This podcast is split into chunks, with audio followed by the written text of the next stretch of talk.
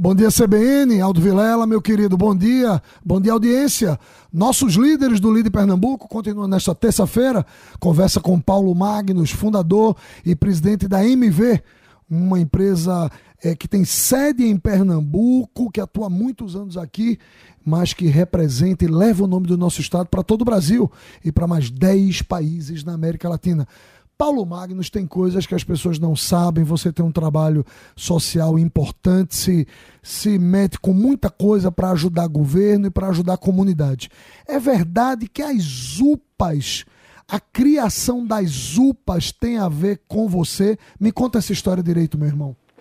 A gente escolheu Recife para viver e pelo fato de escolher, a gente tem um esforço grande pessoal para melhorar o meio onde nós vivemos. Apesar de metade das nossas pessoas estarem em Recife, a gente só fatura 4% de nossas receitas vem de Pernambuco. Mas essa, essa, esse episódio das UPAs ocorreu uh, no primeiro governo de Eduardo Campos. O secretário de saúde era o Dr. João Lira. E o Dr. João Lira, na época eu não o conhecia, nos procurou e que queria fazer algumas transformações uh, na área de saúde. E uma delas, é, ele queria criar uma maneira de melhorar o atendimento e reduzir a quantidade de pacientes que tinham nos corredores das grandes emergências.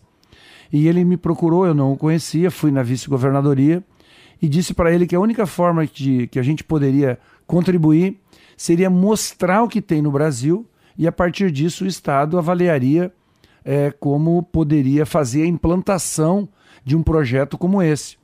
Então eu levei ele, uh, nós levamos, ele criou um grupo de pessoas, fomos visitar é, Prontuário Digital no Espírito Santo e no Rio de Janeiro estava surgindo o movimento das UPAs, só tinha uma UPA funcionando no Brasil e era na favela da Maré.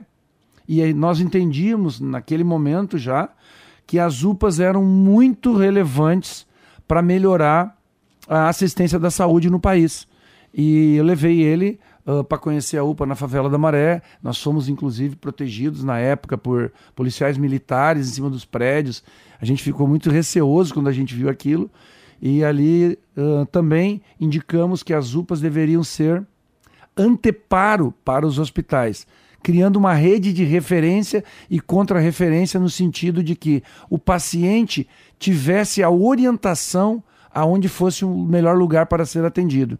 Então, a partir dali surgiram as UPAs como anteparo para os hospitais que inicialmente iriam abrir com emergências em cada um dos novos hospitais que foram abertos e com a decisão das UPAs, as UPAs passaram a fazer o papel de entrada desses pacientes no sistema público de saúde.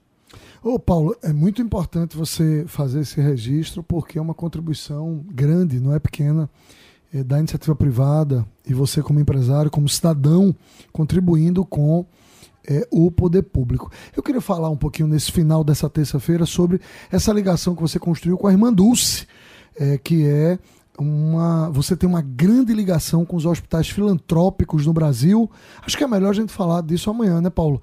Mas vou, só uma palhinha, essa sua relação com a irmã Dulce. Tive o prazer de conhecer a irmã Dulce através uh, da irmã Teolina, que é do Hospital Tricentenário, e a partir daí a gente construiu, desculpa, irmã Querubina do Hospital do Tricentenário. Fui com ela num corcel 2 daqui para Salvador para conhecer Irmã Dulce em 1988 e acabei construindo uma relação de grande amizade com ela que eu prometo contar para vocês amanhã.